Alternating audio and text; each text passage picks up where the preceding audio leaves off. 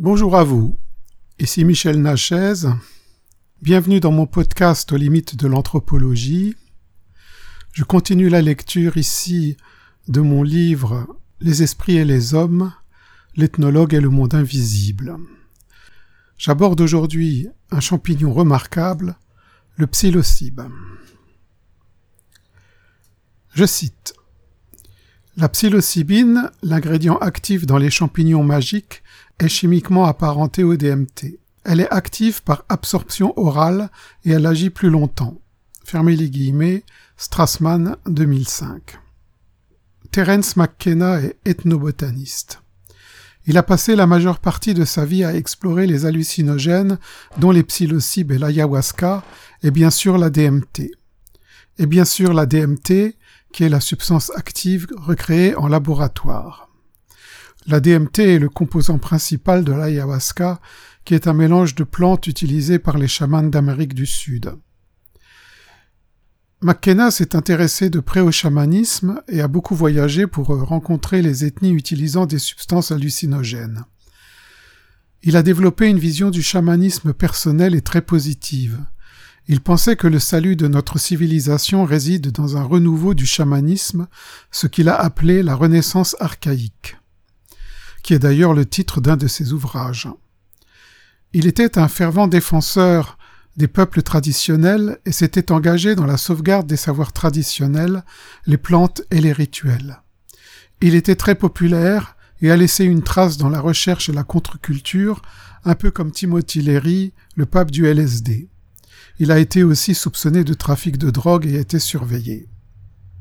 Une de ses théories est que l'homme aurait acquis la conscience de soi en mangeant les champignons hallucinogènes qui poussent sur les excréments des animaux au temps préhistorique. Une théorie qui a provoqué un tollé dans la communauté scientifique, mais qui n'en reste pas moins très intéressante. Elle est certes très osée, mais certainement assez réaliste. Il la développe dans son ouvrage La nourriture des dieux, paru en 1998. D'après lui, les hommes suivaient les troupeaux de ruminants et, ayant sans arrêt faim, mangeaient les champignons hallucinogènes qu'ils trouvaient sur les bouses. C'est ainsi que l'homme a eu accès à l'expérience de la conscience cosmique qui lui a fait développer l'expérience du sacré et accéder à une source d'information, et qui a aussi engendré une sorte de bond évolutif. L'idée que les Homo sapiens utilisaient des substances hallucinogènes est aussi étayée par le préhistorien Lewis Williams, qui explique qu'à faible dose, un hallucinogène augmente les facultés de perception. Ainsi, la vue devient plus précise et l'ouïe plus fine, ce qui confère aux chasseurs des avantages non négligeables. McKenna a également développé des réflexions liées à la réalité virtuelle, l'intelligence artificielle, le technopaganisme, entre autres.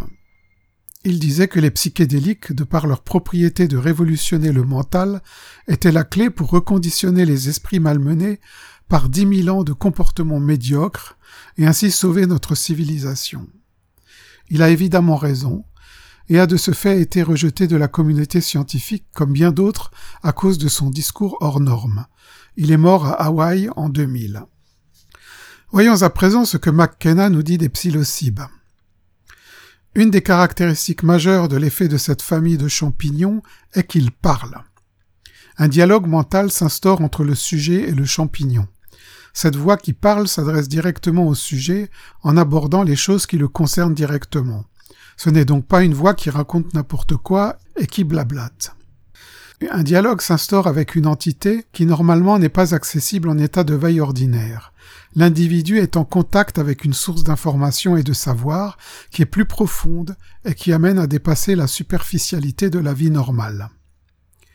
La psilocybine parle en audio, et la DMT y ajoute la vision et la présence d'entités visibles que McKenna appelle les Self-Transforming Machines Elves, des elfes machines autotransformatrices. Mais il met aussi l'accent sur le fait que ce contact ne peut être établi qu'à forte dose. Il ne peut pas répondre à la question à quoi avons-nous affaire? Il explore la question de savoir si ces contenus viennent de l'inconscient collectif, d'une entéléchie collective, à cause de l'aspect d'autonomie qui est la caractéristique notable, ou alors d'une intelligence alien provenant d'un ailleurs inconnu. McKenna parle d'un hypercontinuum tryptamine. La psilocybine est une tryptamine psychoactive comme la DMT, diméthyltryptamine. Cet hypercontinuum ouvre à la connaissance de l'univers d'une manière autre, alien, étrangère. Il pense que c'est une habilité inconnue de l'homme, encore à découvrir, et qu'elle est notre évolution future. Nous devons aller vers là pour devenir vraiment humains. McKenna a une vision très personnelle de l'origine du psilocybe qui lui a été révélée par le champignon lui-même. Il rapporte que le psilocybe est une espèce de champignon qui n'a pas évolué sur Terre. Il viendrait de l'espace et serait arrivé sur Terre par panspermie, où il se serait réorganisé génétiquement par une sorte de re-engineering. Il soutient que cette intelligence alien est en possession d'une quantité immense d'informations sur l'histoire de notre galaxie. Le psilocybe serait un symbiote, et son désir aurait été de s'hybrider avec l'espèce humaine, et il a commencé par se mettre en symbiose avec des animaux domestiqués qui vivaient avec les nomades humains au temps préhistorique, et la transmission génétique a commencé à ce niveau. Une culture du champignon serait née, qui aurait été détruite par la stupidité et l'ignorance de ce qu'il appelle la tradition helléno-christiano-judaïque qui a détruit l'ancien ordre chamanique. McKenna, 1991.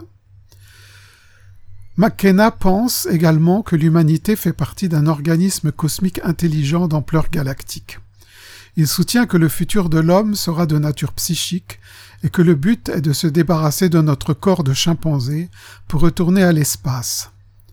Ce n'est pas sans rappeler les imaginaires des transhumanistes qui veulent devenir immortels en téléchargeant le psychisme humain dans des machines pour coloniser l'univers.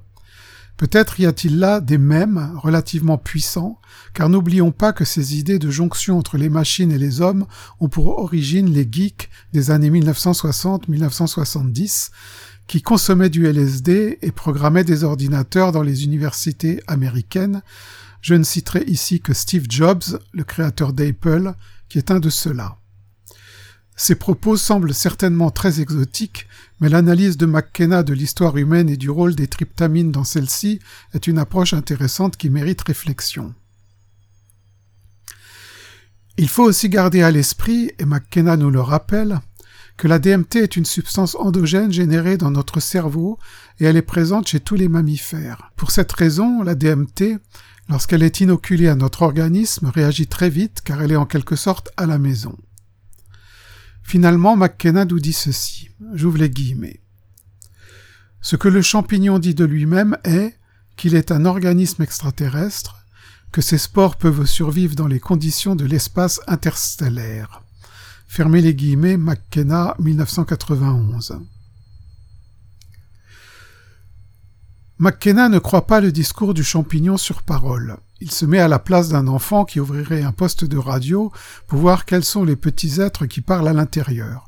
Le champignon est-il un organisme vivant Ou est-il un artefact technique permettant de dialoguer avec des aliens distants utilisant un principe quantique de non-localité?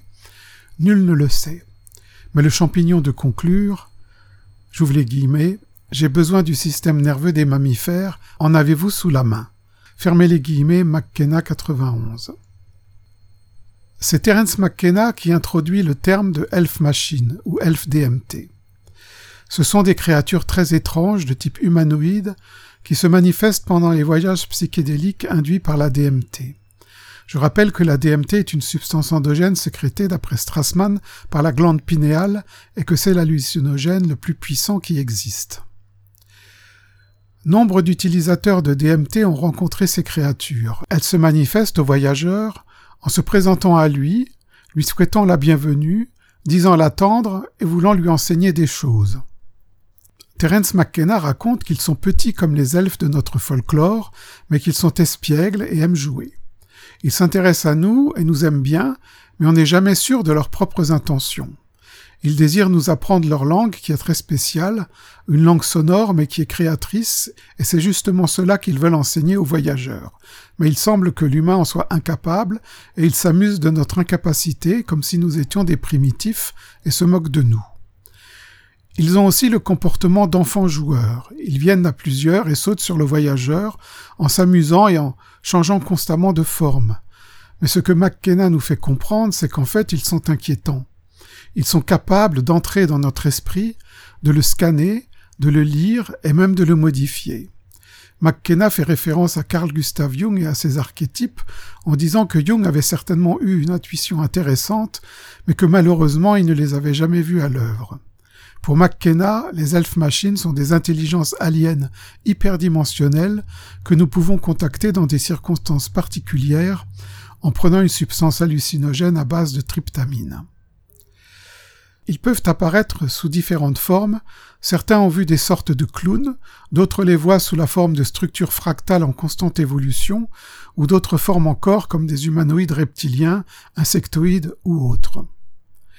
Il n'est pas possible de déterminer si les elfes machines sont réels, mais deux écoles s'affrontent qui discutent de ce point. Peut-être que cette question n'a aucun sens, dans la mesure où ils n'apparaissent que dans des circonstances très particulières. Mais une chose est certaine. Ils sont capables de nous faire vivre des réalités virtuelles psychiques et de nous téléporter dans des endroits pour nous montrer des choses inconnues de nous. L'expérience de la rencontre peut aussi avoir des effets transformateurs sur le psychisme. On parle même d'une sorte de choc mental dû à la rencontre. Chez certaines personnes, la puissance de ces créatures engendre de l'inquiétude et même de la peur, dans la mesure où elles sont capables de farfouiller dans le psychisme du sujet. D'après les vécus et les témoignages, les elfes machines vivraient dans un hyperespace psychédélique qui est composé d'un espace géométrique fractal qui se modifie sans cesse. Certains chercheurs tentent d'analyser la complexité des patterns fractales pour essayer de déterminer la profondeur de l'expérience. Pour l'instant, six niveaux de profondeur ont été mis en évidence et les elfes machines apparaissent à partir du niveau 5. Il existe huit théories tentant une explication de la nature des elfes machines. Les voici. 1. Les habitants de l'univers DMT. C'est un univers où habitent les créatures conscientes de la DMT. Cet univers est uniquement accessible par la prise de DMT. Les habitants sont similaires aux gens du petit peuple de notre folklore. Certains se demandent s'il s'agit d'une civilisation. 2 le cerveau humain comme générateur de conscience. L'idée en est que le cerveau utiliserait de l'information environnante qu'il transformerait en une expérience. La DMT court-circuiterait des ensembles de neurones et modifierait le filtre de nos perceptions, ce qui nous ferait réinterpréter les informations provenant de nos sens d'une autre manière. Ce serait une sorte de perturbation sensorielle qui créerait des scènes virtuelles psychiques dans nos cerveaux. 3 communication alien. En prenant de la DMT, nous ouvririons un canal de communication vers une espèce alien qui serait la source d'informations dans un langage visuel que McKenna appelle une glossolalie translinguistique. Cette espèce serait d'une nature dimensionnelle différente de la nôtre, et seul un psychotrope nous permettrait d'entrer en contact. 4. Le microscope psychédélique. L'idée en est que les psychédéliques fonctionneraient comme un microscope nous permettant de voir ce qui est invisible à l'œil nu dans notre état de veille normal. La DMT permettrait de prendre conscience d'une autre forme de vie. 5. Le contact avec le divin. Les substances hallucinogènes ont des effets qui sont comparables aux états mystiques et aux visions. Elles font vivre l'expérience du sacré et du lumineux. Certaines personnes voient et rencontrent des êtres de type divinité dans certains cas. 6. Entrer dans l'inconscient collectif. Il s'agit là de la théorie de Carl Gustav Jung. Les psychédéliques ouvrent des brèches vers l'inconscient, et il pourrait être alors possible de rencontrer des forces archétypales qui prendraient la forme des elfes machines. Cette idée est renforcée par l'émergence des elfes machines chez nombre d'utilisateurs de DMT, ce qui corroborerait l'existence que l'expérience se passe dans l'inconscient collectif. 7. Reconnaissance anthropomorphique innée. Cela fait écho à la disposition de reconnaissance des formes dans une image de Rorschach. Ce serait un processus similaire. Dans ce cas, des visions de formes humaines seraient perçues comme des créatures de nature fractale. 8. La théorie des mèmes. C'est une théorie élaborée par Richard Dawkins dans son livre Le gène égoïste paru en 96. Les mèmes permettent la transmission de patterns culturels entre autres. L'idée défendue ici est que Terence McKenna aurait émis originellement l'idée des elfes-machines qui se seraient ensuite propagées culturellement de mental à mental et aurait fait percevoir à d'autres utilisateurs de la DMT des elfes-machines par contamination mémétique. Autrement dit, c'est McKenna qui aurait inventé un concept qui se serait ensuite dispersé et aurait été réapproprié par d'autres amateurs de DMT, le vecteur en étant ses livres, ses conférences, ses cours. Ces huit théories embrassent les différents champs d'explication concernant les elfes machines. C'est dire si le sujet est difficile à appréhender, faute de moyens appropriés d'analyse et d'investigation. La difficulté majeure réside dans le fonctionnement du mental humain lorsqu'il est sous l'emprise d'une forte dose de DMT. Les facultés cognitives sont fortement altérées dans un état de transe et dans les rêves lucides et les transes exomatiques. Il en est de même avec les substances psychotropes, et je pense même que l'effet est plus accentué avec les hallucinogènes. En effet, les hallucinogènes ont une signature particulière. Il existe une ambiance spécifique à chaque substance qui colore l'expérience. Il est dit de chaque champignon ou plante hallucinogène qu'il possède un esprit spécifique, une sorte de mentor. Par exemple, pour le peyote, c'est Mescalito, le protecteur ou le professeur voir Castaneda 1985 dans l'herbe du diable et la petite fumée. Pour la DMT, ce sont les elfes machines.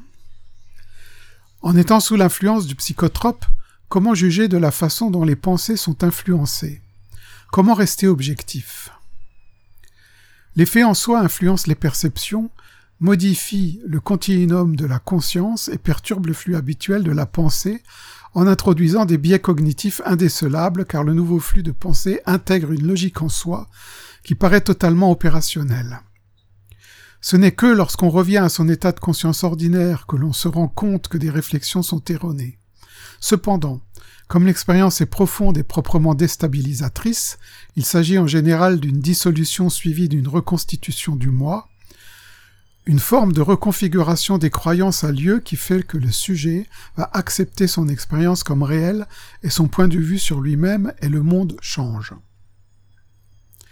C'est justement cette puissance des hallucinogènes qui est à la fois crainte et recherchée. Crainte par nos gouvernements postmodernes qui craignent une remise en cause de l'idéologie dominante et recherchée par les thérapeutes du psy pour leur capacité thérapeutique étonnante. Au niveau individuel, il s'agit d'une révolution intérieure qui a été désignée comme ce que l'on a appelé l'expansion de la conscience dans les milieux alternatifs des années 1960-1970 dans nos sociétés occidentales. L'expression plus réelle que la réalité amène le doute sur la nature de la réalité vécue. Ainsi, se pourrait-il qu'il existe une autre réalité? C'est la question que se posent les personnes ayant eu affaire aux hallucinogènes. Et la réponse est oui. Bien sûr, car les sens ne mentent pas, du moins le croit-on, il n'y a cependant aucun moyen de le vérifier. On en resterait là s'il n'y avait pas les peuples autochtones. Les substances hallucinogènes font partie de leur culture et servent majoritairement à résoudre des problèmes. Ce sont des sources d'informations vitales qui ont permis à des générations de personnes de survivre dans des environnements parfois très hostiles. Il n'est pas inutile de rappeler ici que la mentalité de ces ethnies à trans n'a rien à voir avec la nôtre, c'est important car on a vite fait de penser que comme ils sont des Homo sapiens aussi, ils ont les mêmes structures mentales. Si c'était le cas, nous n'aurions pas besoin d'ethnologues et d'anthropologues, mais uniquement de psychologues et de sociologues. Que penser alors de l'effet de psychotropes sur des Occidentaux dont ce n'est pas la culture? La question est pertinente. La première remarque que je pourrais faire est que, dans notre culture occidentale, ces psychotropes sont consommés à titre récréatif dans un premier temps, et ensuite accessoirement à titre de recherche intérieure. Ils ne sont pas insérés dans une cosmologie, comme ils le sont chez les peuples traditionnels. Les usages en sont la rituelle avec des processus très codifiés. La contre-culture hippie des années 1960-1970 était basée sur le LSD, qui est un hallucinogène de synthèse créé en laboratoire à partir de l'ergot de seigle. Ce n'est donc ni une plante ni un champignon. Terence McKenna souligne ce point en soulignant le fait que les substances hallucinogènes naturelles ont fait la preuve de leur innocuité depuis des millénaires, ce qui n'est pas le cas du LSD. Ainsi, à mon avis, pour en revenir aux tryptamines, un occidental n'aura pas le même type de contenu qu'un autochtone, et cela du simple fait que ses croyances et représentations sont différentes. La culture du sujet et son bagage intellectuel personnel ont une influence certaine sur les visions psychédéliques. C'est à mon avis pour cela que les elfes machines n'apparaissent pas chez les chamans qui prennent de l'ayahuasca. Ils voient des esprits animaux et des thérianthropes. Par contre, la fonction de la DMT reste la même, et si ce n'est pas un elfe machine ou un extraterrestre qui apparaît pour communiquer, ce sera un esprit de la forêt, ou du champignon, ou de la plante, ou de toute autre créature de pouvoir. Pour terminer cette partie, voici un récit intéressant que j'ai recueilli chez une personne, Daniel, qui est venu expérimenter les postures de transe chez moi. Lors d'une de ces séances, Daniel s'est retrouvé dans une sorte de ferme d'élevage dont les animaux étaient des robots. Des robots étranges, non humanoïdes, possédant plusieurs pattes qui vaquaient à des occupations indicibles. Daniel en était le superviseur, le responsable, et c'était son cheptel. Il était là en train d'expérimenter une posture de transe chamanique. L'expérience de sa transe était a priori totalement étrangère à un univers chamanique. C'est la DMT endogène qui provoque les visions de transe. Dans le cas de Daniel, il est évident qu'il a eu accès à un univers technologique inconnu, mais pas de contact avec une entité. Il est intéressant de noter que l'aspect technologique est très présent chez les sujets de Rick Strassman et chez les personnes enlevées par des supposés extraterrestres. Et Terence McKenna, il a parlé avec un champignon alien et des elfes machines. Pour terminer cette partie sur les entités, je ferai un petit retour sur les invisibles. J'ai essayé de dresser un tableau des différents types de créatures que l'homme a rencontrées dans son histoire. Entre les dieux et démons des premiers temps, aux farfadets, lutins et elfes du petit peuple au Moyen Âge, en passant par les esprits des peuples traditionnels, jusqu'aux elfes machines. Ces créatures sont nombreuses, et il semble vain de pouvoir les forcer dans une classification bien ordonnée, d'autant plus que leurs descriptions émanent d'époques, de cultures et de systèmes religieux différents. Il a cependant été possible d'en observer certaines caractéristiques. La première est qu'elles sont de nature immatérielle et qu'elles apparaissent en état de conscience non ordinaire. La seconde caractéristique est qu'elles sont maîtresses en dissimulation, camouflage, tromperie, mensonge et fourberie. Elles aiment communiquer avec les humains et dans un certain sens, elles ont besoin d'eux.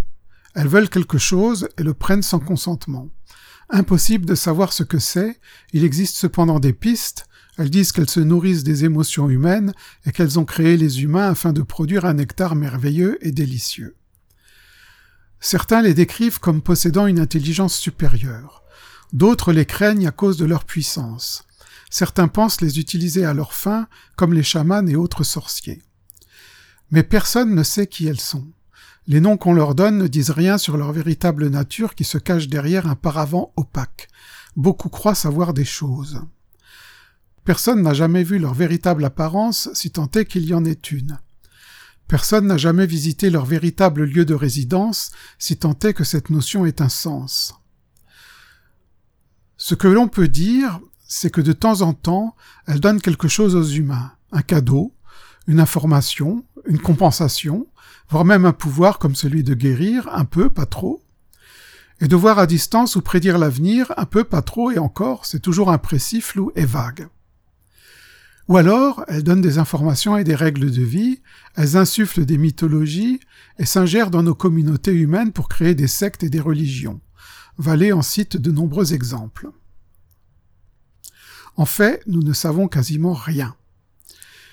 Il semble qu'il ait été impossible à l'humain d'avoir ne serait-ce qu'une vague idée de ce que sont ces êtres insaisissables. Et aujourd'hui, dans notre culture occidentale scientifique, il y a une véritable obstruction pour étudier ces créatures, une obstruction telle qu'elle en est incroyable. Le phénomène s'autoprotège de manière subtile, mais terriblement efficace, ainsi que Jacques Vallée nous en a fait une démonstration édifiante. Ce qui m'étonne le plus, c'est que la discipline qui est en contact avec les peuples qui sont encore en lien avec les esprits sont incapables de les étudier. Les esprits n'existent pas, et il y a comme un trou noir en plein centre de la discipline ethnologie. Les seuls qui ont essayé d'aller y voir de plus près sont ridiculisés et rejetés. On les traite de farfelus, de gourous New Age et d'autres colibés du même genre.